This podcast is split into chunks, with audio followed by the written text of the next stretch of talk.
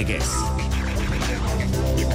Txapelketan, historiako finalik onena izan ote zen atzokoa? Bueno, hori da beti egiten den galdera. Batzuk burua urdinduta daukagunok oraindik ere gogoan dugu mila bederatzireun da irurogeita amalaukoa. Brasilgoaz ez galdetu. Baina, eh, Mexikokoaz esan nahi dut. Bai. Baina, Alemaniak eta Holanda jokatu zutena, Ura ere. ura ikaragarri izan zen, Mm. baina, bueno, atzoko hori gaur denak bat datoz, horrelagorik, bueno, horrelako finalik behintzat, penaltiak, bat, beste, eta ospakizunak.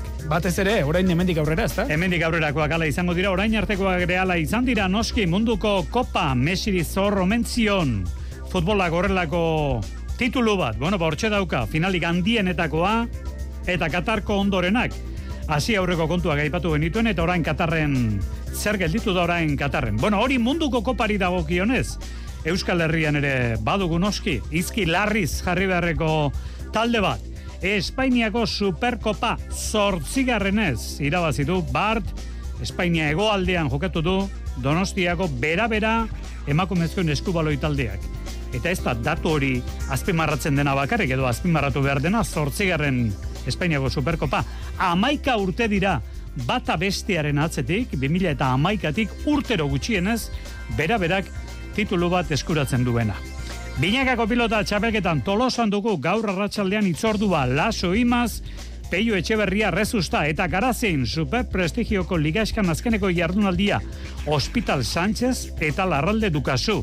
Zesta puntan Gernikan Winter Series lehiaketako partida zazpitarietan hasita eta Espainiako futbol kopan bihar izango diren edo bihar izango den partida bati begira izango gara, Sestao Atletik dugu bihar eta gainera selekzioak, nesken selekzioak zazpietan gazteizen Euskal Selekzioa Chile.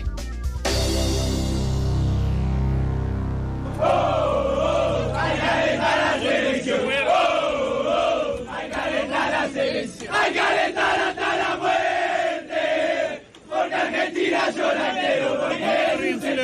Garratxaleon ospakizunak Argentinan, eta Argentinarrak, eh, edo Argentinar bat dagoen munduko edo zein txokotan biztan da. Ospakizun betean utzeko ditugu Argentinarrak, hogei orduko egaldia, dojatik Buenos Airesa iritsi egin behar da, eta bueno, ba, hogeita amasei urte geroago lortu duten munduko kopa ospatzen jarraituko dute. Guk ez dakit ospakizuna, baina bai behintzat aurkikuntza ikaragarria Euskal Herriko komunikabiletan izan dugu munduko kopa honetan. Errenteriako Turin futbol taldeko nesken entrenatzaileak iritzi artikulu oso oso irakurtzeko modukoak egin ditu eta nahi genuen gaur bera gurekin izatea nerea zuzberro. Arratsaldeon nerea. Arratxaldeon, zer modu? E, debuta izan alda, nola ere prensa artikulu hauetan edo lehendik ere ibiltzen zinen, nerea? Bai, prentxan bai, e, nola bai, bai egia esan da, e, irratietan eta telebistan ere bai, e, bueno, e, ibilaldi luzeagoa dakat, baina prentsa idatzikoan nola bai, bai izan da nire debuta, kasu honetan, eta egia esan oso gustora ibili naiz, eta, bueno, e, feedback ere bai oso ona izan dut, beraz oso pozik. Bueno, ba, feedback horren parte da noski elkarrizketa hau biharko berrian ze irakurriko du atzoko final gogoan garri horretaz jendeak nerea ze, ze azpimarratuko duzu benetan Mm. gogoan hartzeko gogoan izateko moduko finala izan zelako atzokoa. Ba, egia esan da titular moduko bat izango litzateke azkenean e, munduko txapelketarik onena do behintzat finalik onena irabazi duela e, historiako jokalaririk onena nola bai.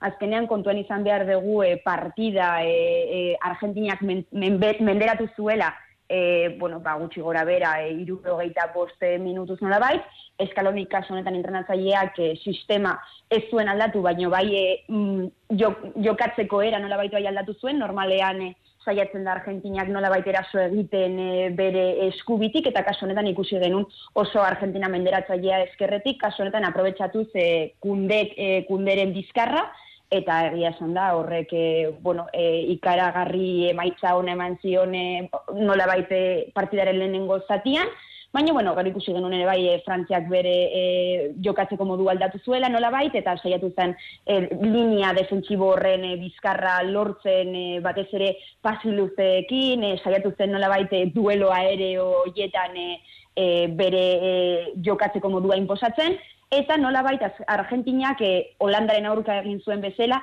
azkenean e, bere, e, bueno, e, nolabait e, lortu zuen e, azkenean bere e, joko, e, jokoa inposatzea azkenean, eta, bueno, e, finala lortu zuen nola baita, eta hori azkenean nik uste dela premio bat, ze e, Argentinaren ibilbidea e, munduko txapelketa honetan benetan e, azpimarratzekoa da. Bueno, bi selekzio indartxonak iritsi dira azken finean finalera, hori egia da eta egia da egia da hori ere, ba, bietako edo nor txapeldun izan da, baina berezeki, lehen da biziko parte luze horretan, e, iruroge, iruroge eta amar bat minutu zuk esan bezala Argentina gehiago izan zelako, ba, lege garbian irabazituela munduko kopa. Aizu, begira, munduko kopa bakoitzean ez da badirudi e, jokatzeko joeraren bat azpin marratu nahi izaten dela, hau pasarela bat izango baliz bezala, eta bueno, batraje hauek gerora jantziko dira. Alde horretatik, arrastu hau du munduko kopa honek, nerea zuzberroren iritziz? Batez ere, niri bai, e, atentzia deitu dit, e, bueno, azkenean taktika pilo bat inposatu dela e, munduko kopa honetan. E, ikusi ditugu batez ere oso, e, bueno, adaptatzen diren, edo kasu honetan e, oso aldakorrak ziren e, e, taldeak ikusi ditugu batez ere sistema ispilu horek horiek bilatuz. E, hornek esain nahi du nola baita, e, e, talde batek uste baldin mazuen aurkariak egingo zuela sistema baten, adibidez e, lau iru iru, saiatzen zala sistema hori kopiatzen batez ere e, marka guztiak hartzeko eta e, besteak nola baita aurkariak nagusitasuna ez izateko e, zelaiko, e, bueno, e, zein ere muan nola, nola bait. Eta horrek bai atentzioa e, deitu dit. Ez da egon e, nola bait e, sistema bat inposatu dena, baina bai egon da e, taktika kolektibo horren e, aldeko e, bueno, nagusitasuna nola bait. Nerea berro duzue, berrian irakurri ditugu, eta oraindik ere bihar irakurri dugu bere artikuluren bat. Mila esker da zoriona benetan, nerea. Zuri, eskerrik asko. Bueno, itzaldu dira argia Katarren. Itxi dituzte estadioak. Kasuren batean, adreluz adrelu, desmuntatzeko lanak hasi ere bai. Futbolaren geroari egin ote dio ekarpenen bat munduko kopak, eta Katarko herritar xumeari non daude lehiaketaren hasieran egin ziren salaketak sexu diskriminazio edo eta langileen eskubide urraketak direla eta gogo eta hause helarazitiko bainat zarrabeitia naizeko kazetariak.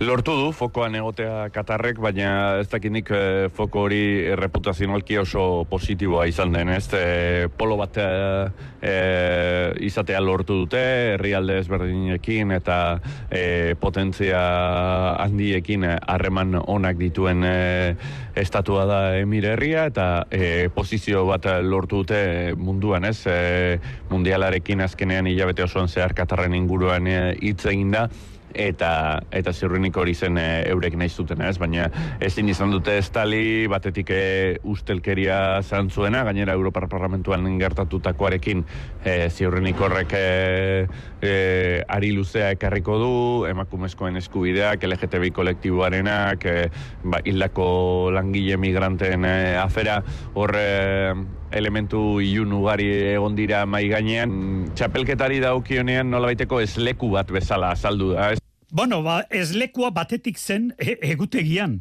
abenduan behartzuen, han udapartean ezin da, eta ondorioz lehiak eta guztiak eten da, orain lehiak eta guztiak martxan jarri behar. Bueno, ba, bihar bertan jarriko dituzte martxan, baina horra joan aurretik. Bera-bera, eskubaloia, emakumezkoen eskubaloia, amaika denboralditan segidan gutxienez urtero tituluren bat. Arritxu iribar, superkopa eskubetan dutela, esatera ninduan, etxera datoz, ez datoz, etxera, beste lehiak eta batera doaz, Arratxaldeon. Arratxaldeon, ze urtea bukatzeko ere ligako bi partida gelditzen zaizkio bera berari, baina bai, heldu da denboraldiko lehen tituloa, superkopa irabazi du. Besanzonen aurkako kanporaketako arantza nola baita esan daiteke atera duela. Hogeita bost eta hogeita sei menderatu du Malaga, Andaluziarren etxean bertan jokatutako finalean. Ez du behar den bezala baloratuko, baina hau da, amaikagarren urtez jarraian, tituloren bat lortzen duen urtea beraberaren zat. Superkopa ez da erraza izan, ligako lehen partiduan ere, ikusi zuen Imanol Alvarezek taldeak zernolako zailtasuna zuen eta ze gogorra zen Malaga menderatzean. Partidu hasi zen bezala gainera, are eta gehiago hiru eta gutxa aurreratu zen malaga, lau jaurtik eta utzi egin zeituen beraberak, segarri minutuan sartu zuen lehenengo gola beraberak. Parekotasuna ikaragarria bitaldeen jokoan, atezain biak bikain Atxedenaldia ama bosta eta malau malaga aurretik. Bigarren zatian, antzera, emezortzina berdindu zuten, malaga aurreratzen zen, beraberak berdindu, eta alako batean, bitik irabazten jarri zen, hogeita bi eta hogeita lau. Baina, hogeita mazazpi segundo faltan, Malagak atezainik gabe, zazpi eta seiko sistemarekin aurkako gola sartu zuen, beraz, hogeita bosna berdindu zuen markagailuan eta apenas segundorik gelditzen etzen ez, gabilanek kantxerditik ateratakuan ohartu malagako atezainari denborarik etziola ematen kokatzeko, jaurti zuen eta gola sartu eta superkopa eskuratu. Biotzeko emateko moduko buka ere izan zuen superkopak. Imanol Alvarez. Ba, gerekien, ez? E, zalantza zen nola, nola moldatuko ginen e, baldintza horretan, ez? E, eta kanpoan, ez? Baina, bueno, taldea ondo egon da. Soste pizka bat ikidu bukaeran, baina hori izan behar da. Beti izan behar duzu irabazteko partida hauek. Eta, bueno, pentsatzen dute gauza asko egin dugu ondo. Eta importantea da holan jarraitzea. Bertzuen, bera bera horrelako partida bat eta horrelako titulo bat batez ere joan den astean Europatik kanpo gelditu ostean. Ba, bueno, irabazi dugu, uste dute irabazten badu Malaga, bai, ba, ondo egongo zen ere, osea, justu izango zen, baina azkenean dugu lortu dugu, baina taldea gaur egon da, ez da erreza hor baldintza horretan, besanzon galdu eta gero, minutu txarra izan, eta berriro gora, berriro jarraitu, berriro sinistu, horre mandu aurrera paso bat. O ez dago, atxedenerako denborarik, etzi ligan porriñon, hau da malagatik beste puntan porriñon jokatu behar duelako bera-berak. Eibar eta Alabez futbol taldeak Espainiago bigarren mailan erdilanetan. Biak igoerako trenean sartu dira. Kontua da, hor tren horretan oraintxe zutik zaude eta oraintxe eserita. Bueno, Eibar oso bola da polita harrapatuta dugu, ez ordea alabez Xabier Muru Arratxaldeon. Bai, Arratxaldeon ala da. Aldarte desberdinean bi euskal taldeak bigarren mailan Eibarrek puntu ona aurratu zuen atzo gorakadoan Levanteren kontra, goli gabeko berdinketa Barentzia irian, bigarren zatian bereziki Levantek ez du hartu zuen Garitan taldea, baina Ibarrek serio jokatuta usta eskuratu zuen. Gaizke Garitano. Bai, baina sufritzen. Ja da, bigarren zatia ez dugula hona egin, uste lehenengo zati on bat egin dugula, batez ere lehenengo ordu erdia, ze, ba, bueno, gora llegatzen gine, eta baina gero bigarren zatian eurak asko estutu dute, eta ez dut ustegu baino ondo egon garenik bigarren zatian, ez? Eta, bueno, horrelako zelaietan ere sufritu edo sufritzen jakin behar da.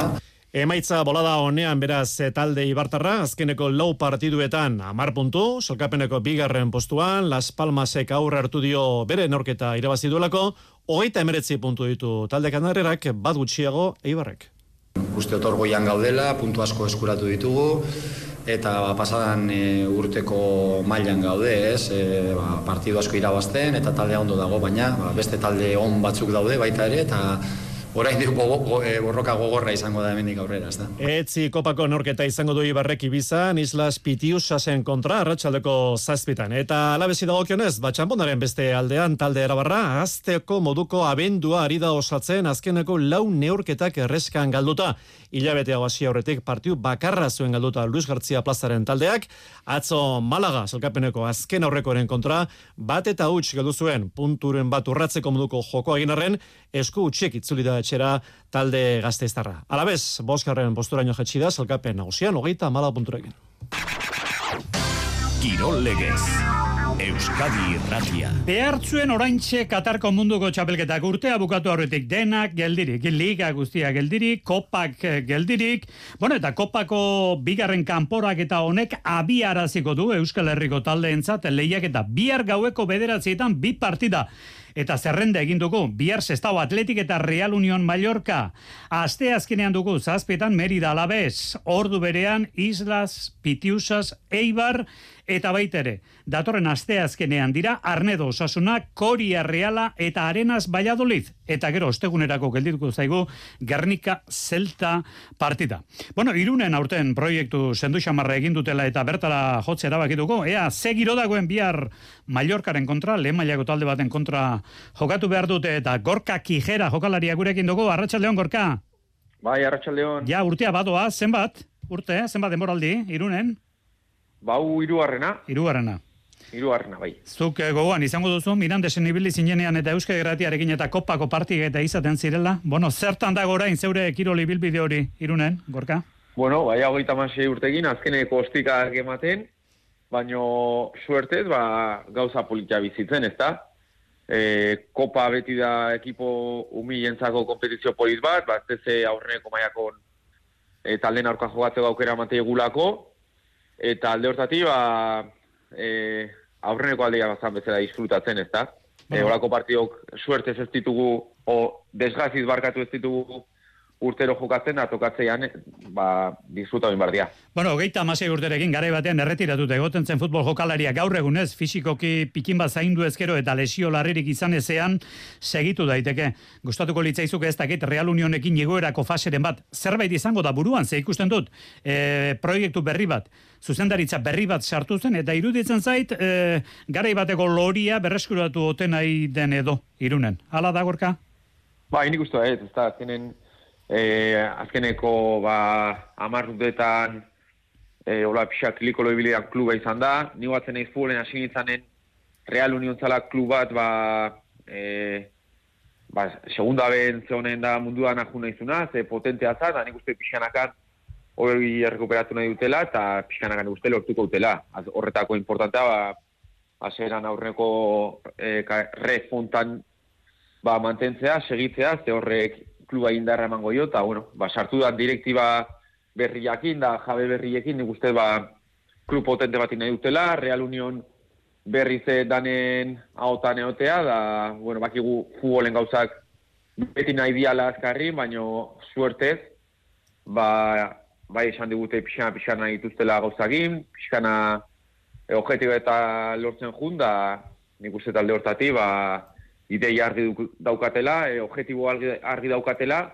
baino presikan gabe. Ordu hori ni uste danentzako ba, importantea da, eta bat ez zeoain, futbolen dana korreka eta presakain nahi da nien. Bai, bai, bai, futbolean eta eta denean. Denean, e, azkenean e, bi pauso batera eman nahi dire, eta gero ez da jakiten, e, behar bada pausua banak ematea hobe dela, ze bi kolpetik emana izateak ekartzen du, behar bada hiru atzeraka ematea. Bueno, Mallorcaren kontra badago posibilitaterik bihar aurrera egiteko, gorka? Partida batean, bai, seguru asko, ez da? Bai, eta etxean izan da, oa indikan gehiago. Azkenen e, aurten demostratu deu, e, kadizi eliminauta, da nine karreran, bauki dutolako gau politiak. Gaina ez bat, ez bi, eta irutalaue bai, orduan, posible, ba, futbol kampo baten posible dana da, eta partioa eta jokatzeanen oa indikan gehiago. Orduan, ba, konbentzituta ardeu, behin indeula urten, eta berri ziteko aukera, badaula. Gainea, e, ongoan ambientzak inda, ba, nik argi daukat, gauza kondo inezkeo, e, posibilidadek badauzkaula. Hemen txeba, atzelari gazte hau, Gorka Kijera, bihar galen. Eskerrik asko, sorte izan, Gorka. Vale, eskerrik asko zuei, besarka da bat. Bueno, las zen, oitu gara katarrekin eta horren musika falta. Hau estao futbol taldearen ereserkia da. Sarrera gagortuta, abenduaren amairutik, bihar gaueko bederatzietan, hemen Euskadi ratian oso sori. Noski ordurako bukatuta izango da Euskal Selekzioak eta Txilek, Mendizorrotzan jokatuko duten partida emakumezkoen futbolean. Bigarren federazioan lider da, beha honda jola, sestao esport aldean.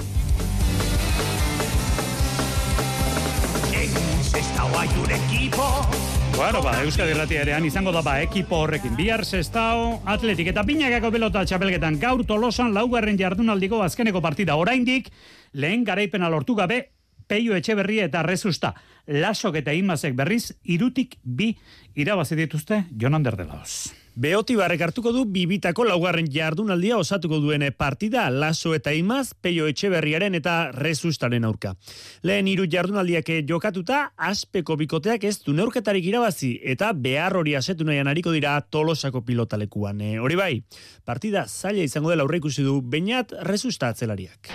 Bueno, partidu zaila, e, aurrek urtean finala jogatutako parejia, e, bueno, erape igual esan dabe, a momentu honen honen ez darela, baina arte me puntuak eta eratzen dabiz eta hori soseati da, ez? E, pareja osu da dalako, e, normalian erake regalo gutxi, e, gero, ba, bueno, garbi da, ez? Horra aurrian e, laso berape, ba, bueno, e, ba, txapeldun bada, soseatik, e, buruz buruko irasia dena soseatik, da, eta, eta bueno, e, biziak uste dut alkarre ondo ulertzen diala eta, eta partidu zaila. Lasok eta imazeke beren aldetik irabazi egin dituzte orain arteko hiru partietatik bi eta bigarren postuan eh, berdinduta geratuko dira gaurre nagusituz gero. Dena den, eh, resustak nola, Ander Imazekeren nabarmendu du gaurko neorgeia okaren eh, zeltasuna. Bueno, azkenean txapelketa honetan ikuste ikusten dela, partidu guztiak oso orekatua dela, eta bueno, irabazi nahi balin bagua partio oso nahi merko gula. Peio eta baina tirabazi daude, baina bueno, bikote oso gorra da, eta, eta bueno, zaila izango gu. Maia nagusiko partida izango da Tolosako jaialdiaren erdigune, baina aurrez e, promozio mailakoak hariko dira leian. E, Zubizarreta eta Uriondo, Larrazabalen eta Salaberriren aurka. Tolosako partidak arratsaldeko lauterdietan izango du abia puntua. Txirrindularitzan Xabier Usabiaga Arratsaldeon. Arratsaldeon Jose Mari. Kabendixek segituko du ez du segituko horri biliginen. Bian bi hotelekin izango tezen taldeak ez du segitzerik izango, baina antza beste lehiatila bat Zabaldu zaio non bait kabendixi, Xavier?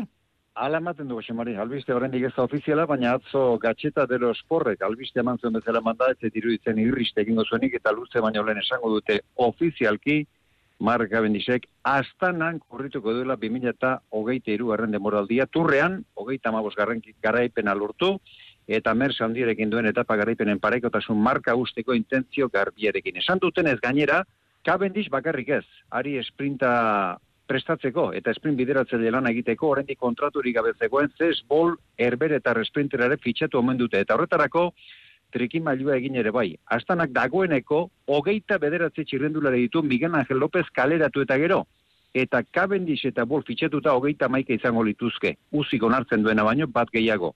Baraz horri iskin egiteko zer egin dute. Txirrendulari bat aztegira bidali. Nurbergen nurklik kasin da txirrendulari hori, aurten ulturrean lehen da biziko urte egin ezekoen kazastan darra. Eta hi esan arrazoia, Jose Mari, uste dut asko izan daitezkela astanak abendiz bitxatzeko. Baturreko goita garren garaipen hori lortuko balu, sekulako jartzuna izango lukela albisteak. Bestea, taldeak oso demoraldik askarra ginduela 2008 bigarren honetan. Zazpi garaipen baino ez dituzte lortu binokoroze mutilek. Ulturreko talderik kamutsena izan da horretan. Hirugarrenik, Nibali eta Lopez gabe, izen handiko izarri gabe gelditu da, eta Lopez kaleratutaren kontraturako zuten diru ere, ba patrikan dutela daude. Eta laugarrenik, Willier bizikleta ekoizle italiara ere tartean sartu omen da, salmentak ugaritzeko asmoz, kabendisen etorrera oso garrantzitsua litzatekela eta arken non bai bera letxo jarri, eta esan bezala, ustekabeko handirik ezpaldin bada, Cavendish astanan izango da 2008 erugarren demoralea. Eskerrik asko, aio Xavier. Izan ondo. Saskibaloian, azken txampan gara, Baskoniak maila gorenean ikusgarri jarraitzen du Euroligako partida izan edo Espainiako ligakoak. Aste bikaina biribildu zuen atzo buesa pabilioian. Aste barruan lanak izango ditu Baskoniak birtuzen kontro jokatu beharko du Euroligan. Eta Bilbao basketek berak ere Europako lehiaketako partida badauka Nimburken kontra. Aste bukeratik azpimarratzeko kontu gehiago. Arritxu? Ba begira, denerako dagoela jendea, bertso finalera joan etzirenek edo munduko futbol txapelketako finala ikusi nahi ez zutenek, atzo batzuek behintzat buesarako bidea hartu zuten, ia 6 mila lagun izan ziren armailan, Baskoni eta Fuen Labradaren artekoa ikusten gozatzen, esan behar nuen, baina amaieran bai gozatuko zuten, baina sufritu ere bai gogotik. Atxeden aldian, amabostetik galtzen ari zen Baskonia, irugarren laurden zoragarri batean irauli egin zen partidua hogei eta utzeko partziala lortu zuen eta garaipena bideratuta utzi zuen. Howard berak irugarren laurdenean emeretzi puntu lortu zituen. Hortik aurrera, fuen labrada, ez zuen joku eta emaitza bolada honean dagoen Baskoniaren zat, ba, etzen aurkari izan egun dabi eta laurogita sortzi izan zen azken emaitza. Nesken ligan, nabarmendu malosten lehen partidua galdo duela gernikak, zaragozak du malosten irabazi duen kanpoko lehen talde izate izateko orea. Berrogeita meretzi eta irurogeita iru izan zen emaitza partidu orekatoa eta gogor baten ostean. Itziar aristimuño. Uste dut, ba, momentu txar e, horretatik ikasi behar dugula. E, azkenean, ba, e, azken minutuak, ba, bari ez dugu e, ba, ondo jokatzen eta azkenean ba, ba, horrela irabazten dira partiduak. E, hori ba, horretatik ikasi behar dugu eta ba, urrengo partiduan pentsatzen. Gernika esku txikatzo, baita ideka ere azumuguruzaren taldea gainera zulotik ezin irten da dugu. Egia da, kontrario atzo Girona maila hondiko taldea dela, baina donostiarrek ere ez zuten atzo euren maila eman hasiratik katalanak jaun eta jabe, utz eta amarra aurreratu ziren aitaren batean, errekzionatu zuten, baina kilimarik ere ez zioten apenas egin Gironari. Berrogeita mairu eta irurogita sortzi izan zen, azken emaitza. Eta eskupilotan tolosakoaz gainerak gaur Euskal Herrian profesionaletako beste bi jaialdi ditugu. Eskupilotan baita ere super prestigioko bi partida ratxaldeko lauretatik aurrera Garazin, garatenean, dukazu larralderen kontra eta hospital Sánchezen kontra. Zer dago hemen erabagitzeko? Bueno, ba, kontua hundirik ez, ez errez. Ze hospital Sánchez partia horretan, hospital kanporatuta dago eta Sánchez klasifikatuta finalerako. Final aurrekoa, bigarnak eta irugarna jokatu behar dute, alegia, dukazuk eta larraldek. Baina gaurko ez da final aurrekoa, gaurko, a, lehen faseko azkeneko partida da. Gaurkoak ez duela ezertxorako balio. Datorren astean berriro final aurrekoa jokatu beharko dutelako. Eta zazpiterrietan Winter Series zesta torneoko partida Beasko Etxia López Johan del Río. Gernika jaialai pilotalekuan jokatuko da partida hau eta eta gaurko garaila kasik bi esku egin ikutu al izango ditu final aurrekoak. Bueno, bat arte agortu dugu iluntzekoan, sortzia, goe gutxalderitzuliko gara, gero arte.